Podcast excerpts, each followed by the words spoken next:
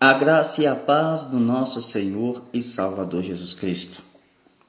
Aqui quem vos fala é o evangelista Wanderson Maia. Eu convido a você para meditar na palavra do Senhor comigo. Amém. Salmos 110, versículo 1 a seguir. Louvado seja o Senhor.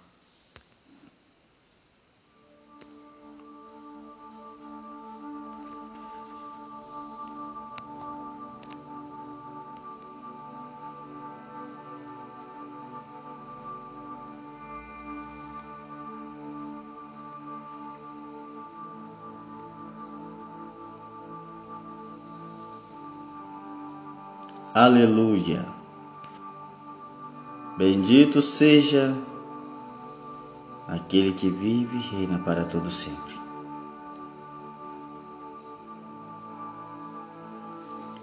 Disse o Senhor ao meu Senhor: Assenta-te à minha direita, até que eu ponha os teus inimigos debaixo dos teus pés. O Senhor enviará de Sião o cetro do seu poder, dizendo: domina entre os teus inimigos. Apresentar-se-á voluntariamente ao o teu povo no dia do teu poder, com santos ornamentos, como carvalho emergido da aurora, serão os teus jovens. O Senhor jurou e não se arrependerá. Tu és sacerdote para sempre, segundo a ordem de Melquisedeque. O Senhor à tua direita, sim, o Senhor à tua direita.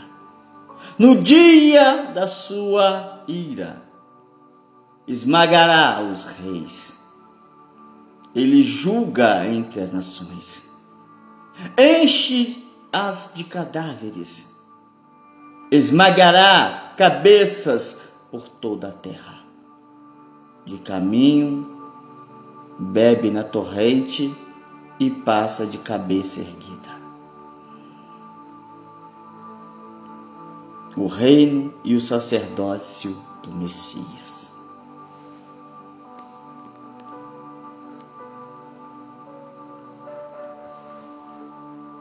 Quero falar também sobre os três ofícios de Cristo. No livro de Mateus, capítulo 27, versículo 28, diz assim: Tiraram a roupa de Jesus e o vestiram com uma capa vermelha, fizeram uma coroa de ramos cheios de espinhos e a puseram na sua cabeça, e colocaram um bastão na sua mão direita. Aí começaram a se ajoelhar diante dele e a caçoar, dizendo: Viva o Rei dos Judeus! Amados, você pode ficar um pouco curioso que eu falei os três ofícios de Cristo. Os três ofícios de Cristo são profeta, sacerdote e rei. Aleluia, Jesus. Oh, glória. Historicamente, a obra de Cristo tem sido classificada no estudo teológico nesses três ofícios, que dizem respeito às suas funções como aquele que revela, reconcilia e governa. Isso significa que Cristo revela Deus ao homem. Provê reconciliação entre o homem e Deus e governa sobre todas as coisas. Os estudiosos falam nos três ofícios de Cristo em conexão com os três tipos de mediadores que podiam ser encontrados nos tempos antigos Sim, lá no Antigo Testamento. Vamos em partes. O primeiro tipo de mediador era o profeta. Os profetas eram agentes de revelação da vontade de Deus a Israel. Em outras palavras, podemos dizer que os profetas eram literalmente os porta-vozes de Deus ao povo da aliança. Por isso, não frequentemente, eles se dirigiam ao povo dizendo: Assim diz o Senhor, refutando a mensagem. Por isso, frequentemente, eles se dirigiam ao povo dizendo: Assim diz o Senhor. Em Isaías 44, versículo 6, é um exemplo. O segundo tipo de mediador da vontade de Deus aos homens era o sacerdote. É, o sacerdote. Dá uma pausa aqui nessa parte, voltando na primeira. O profeta é o mediador. Você tem o dom da profecia. Você é o mediador de Deus ao homem. Você é, sim, sim, você é o mediador de Deus ao homem. Você tem um dom de profecia, você profetiza, você é profeta. Você é o mediador de Deus ao homem. Observa você diante de Deus. O segundo tipo de mediador da vontade de Deus aos homens era o sacerdote. Os sacerdotes eram responsáveis por apresentar diante de Deus a intercessão e os sacrifícios expiatórios pelos pecados do povo. Então, enquanto os profetas falavam ao povo, os sacerdotes basicamente falavam pelo povo.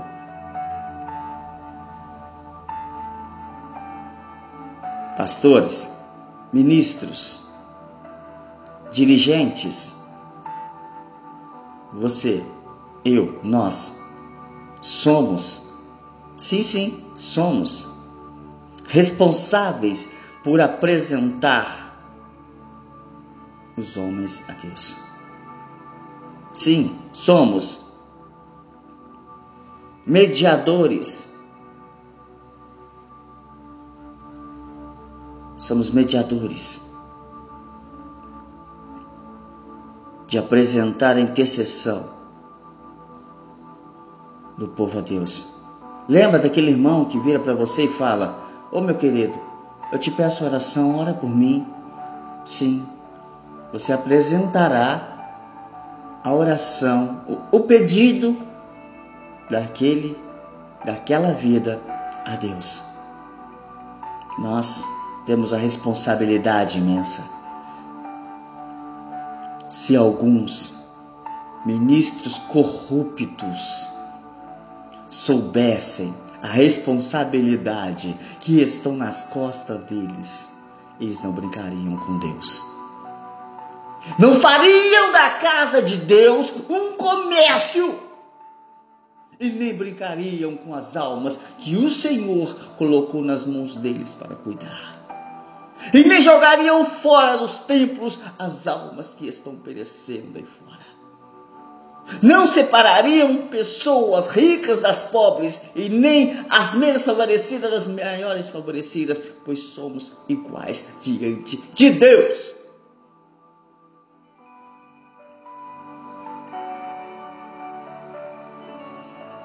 Os sacerdotes eram responsáveis por apresentar diante de Deus a intercessão e os sacrifícios expiatórios pelo pecado do povo. Então, enquanto os profetas falavam ao povo, os sacerdotes basicamente falavam pelo povo. Você ora, intercede pelo povo. Você busca pelo povo. Você ora pelas ovelhas. Oramos pelas ovelhas. Buscamos pelas ovelhas. Intercedemos pelas ovelhas a Deus. O terceiro tipo de mediador era o rei, escolhido para governar sobre Israel, diferentemente das nações pagãs. Israel devia ter consciência de que seu rei supremo era o próprio Deus. Lembra da época de Moisés? Lembra da época de Samuel?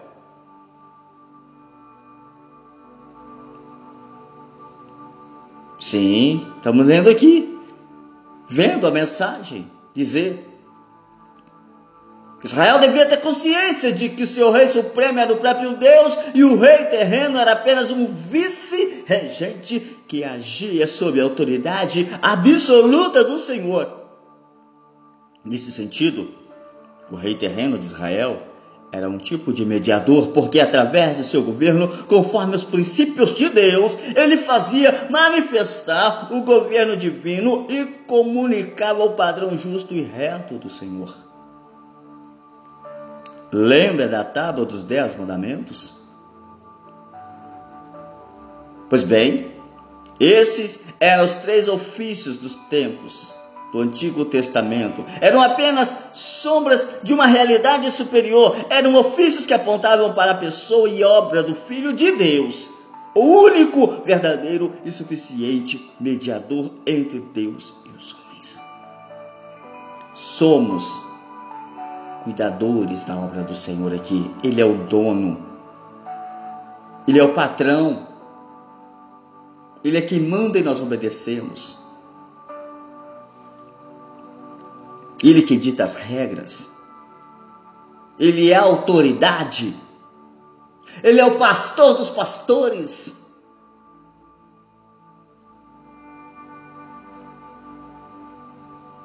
O ofício de Cristo como profeta Quando falamos ofício de Jesus como profeta, estamos nos referindo ao fato de que ele é que revela Deus e sua verdade aos homens. Os profetas do Antigo Testamento eram os porta-vozes de Deus aos homens. Eles mediavam a comunicação divina ao proclamarem a palavra de Deus. Mas os profetas veterotestamentários cumpriram essa função com base no ofício de Cristo como profeta. Ou seja, eles comunicavam e testemunhavam ao povo a vontade de Deus pelo Espírito de Cristo. Confere aí em 1 Pedro 10, 12. Sim, 1 Pedro. Aleluia. Inclusive, quando os profetas terrenos simplesmente anunciavam a palavra de Deus. Cristo, Ele próprio, é a palavra de Deus.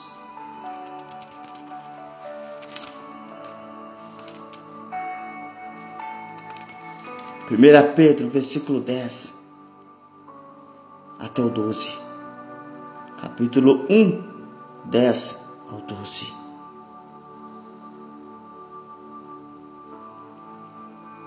1 Pedro 1, versículo 10 ao 12, diz: Foi a respeito dessa salvação que os profetas indagaram e inquiriram quais profetizaram acerca da graça, a vós outros destinada. Investigando atentamente qual ocasião os quais circunstâncias oportunas indicadas pelo Espírito de Cristo que eles estavam ao dar antemão testemunho sobre os sofrimentos referentes a Cristo e sobre as glórias que os seguiram. A eles foi revelado que, não para si mesmo, mas para vós outros, ministravam as coisas que agora vos foram anunciadas por aqueles que, pelo Espírito Santo enviado do céu, vos pregaram o Evangelho. Coisas essas que os anjos anelavam perscrutar, ou seja, os anjos queriam fazer essa tarefa. 1 Pedro capítulo 1, versículo 10 ao 12.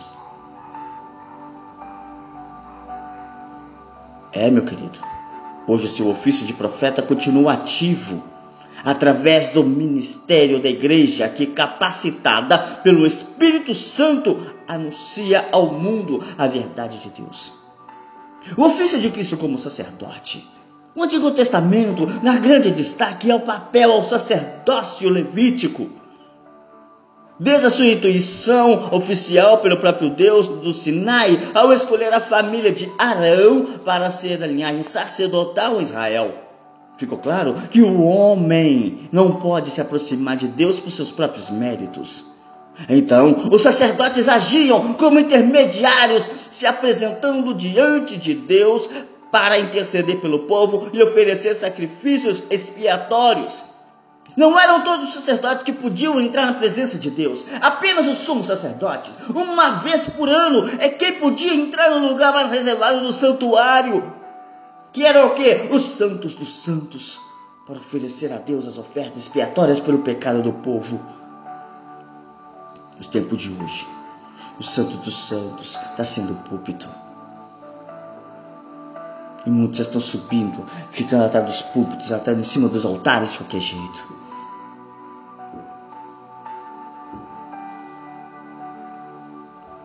Mas antes de entrar no Santo dos Santos, o sumo sacerdote tinha que oferecer sacrifício por seus próprios pecados. Isso se repetia anualmente no que era chamado de Dia da Expiação. Ele tirava o dia para se santificar. Tudo isso, no entanto, mostrava o caráter temporário do sacerdócio da tribo de Levi. O próprio Antigo Testamento anuncia um sacerdote superior, perfeito e eterno. No Salmo 110, o salmista diz: O Senhor jurou e não se arrependerá, tu és sacerdote para sempre, segundo a ordem de Melquisedeque. Versículo 4 de Salmo 110 no Novo Testamento, mostra que essa profecia é cumprida finalmente em Cristo. Ele é o nosso sumo sacerdote eterno e perfeito. Inclusive fica claro que Cristo não exerce um sacerdote que simplesmente continua o sacerdócio levítico, mas o seu sacerdócio é uma ordem superior que antecede qualquer sacerdócio humano. Cristo sempre foi verdadeiro mediador. Sim, e seu sacerdócio era apenas prenunciado pelo sacerdócio terreno. Louvado seja Deus. Aleluia. Pois bem, meu querido, estamos falando aqui sobre os ofícios de Cristo. É bom meditar nisso. É bom meditar nessa palavra.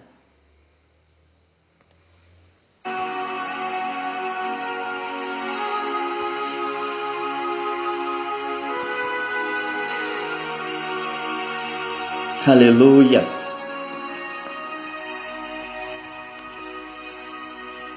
Glórias a Deus.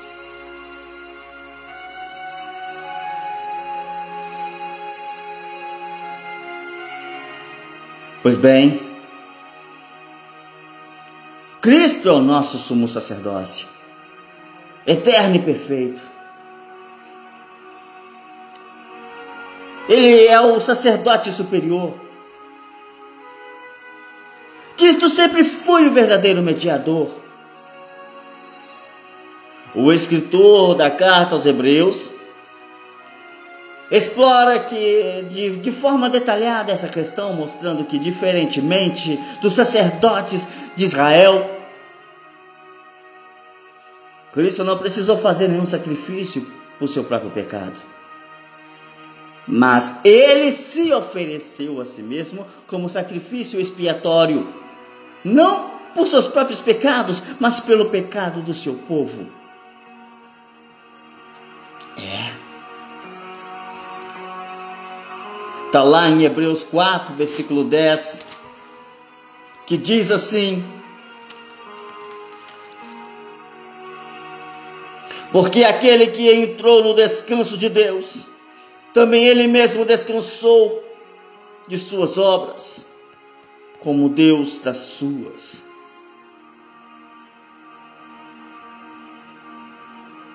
Além disso, seu sacrifício foi perfeito e definitivo, ou seja, jamais precisará ser repetido.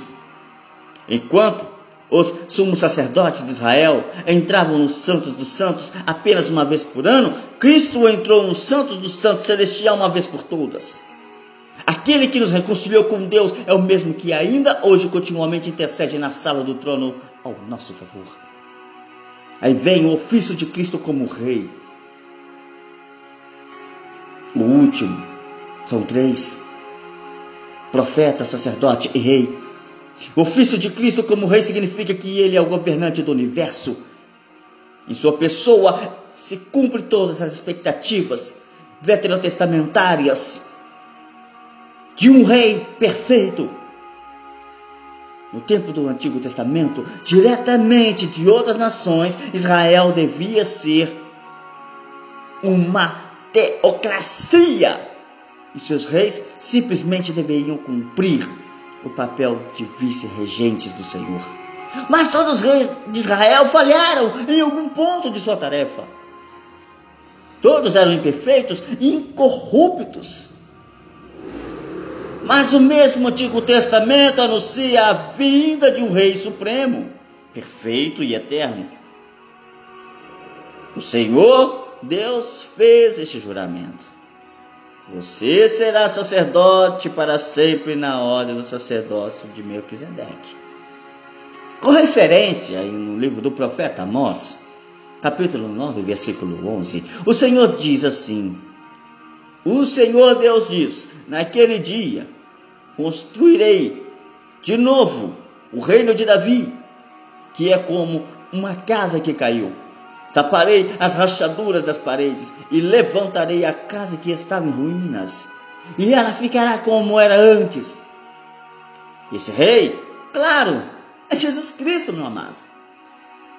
Mesmo sendo por motivo de zombaria, vamos aqui, vamos viajar aqui no livro de Mateus 27, 28.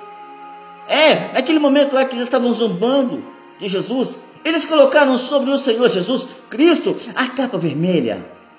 Na mão dele colocaram um bastão ou caniço. Sobre a cabeça dele colocaram a coroa de espinhos e não pararam por aí e se ajoelharam e zombaram dele, dizendo: Eita, reconhecendo ele como rei. Vamos lá, vamos lá em Mateus 27, 28, dizendo assim: tiraram a roupa de Jesus, vestiram uma capa vermelha, fizeram uma coroa de ramos cheio de espinho e puseram na sua cabeça, colocaram um bastão nas suas mãos, na sua mão direita e ali começaram a se ajoelhar diante dele e a caçoar, dizendo: Viva o Rei dos Judeus! Sabe por que isso, meu amado? Os judeus esperavam que quando ele viesse, logo pudesse assumir um trono eterno e reinar diante dos seus homens. Sim, diante dos homens. Mas o próprio Senhor Jesus afirmou que eles estavam errados ao dizer que seu reino era deste mundo. Está lá em 1 João 18 a 36, quando ele estava diante, aleluia, do rei lá no trono lá. Ele disse assim: O meu reino não é deste mundo. Jesus respondeu: meu reino não é deste mundo. Se meu reino fosse deste mundo, os meus seguidores lutariam para não deixar que eu fosse entregue nas mãos de líderes judeus. Mas o, meu mas o fato é que meu reino não é deste mundo. Confere em João 18, 36. É, meu amado. Então, Cristo morreu, foi sepultado, mas ressuscitou. A ressurreição de Jesus deu início ao seu processo de exaltação que avançou ainda mais quando ele ascendeu ao céu. A ascensão de Jesus significou sua coroação à direita de Deus como um governante de todo o universo. Então, hoje mesmo, Cristo já reina no trono celestial.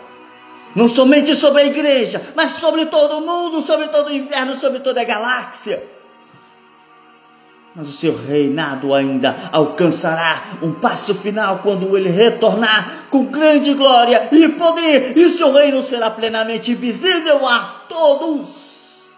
Vou repetir: seu reinado ainda alcançará o passo final quando ele retornar com grande glória, e seu poder e seu reino será plenamente visível a todos. Oh, glória a Deus.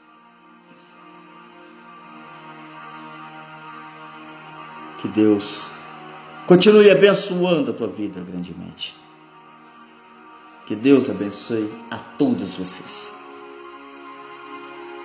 Fiquem na paz do Senhor Jesus. Aleluia.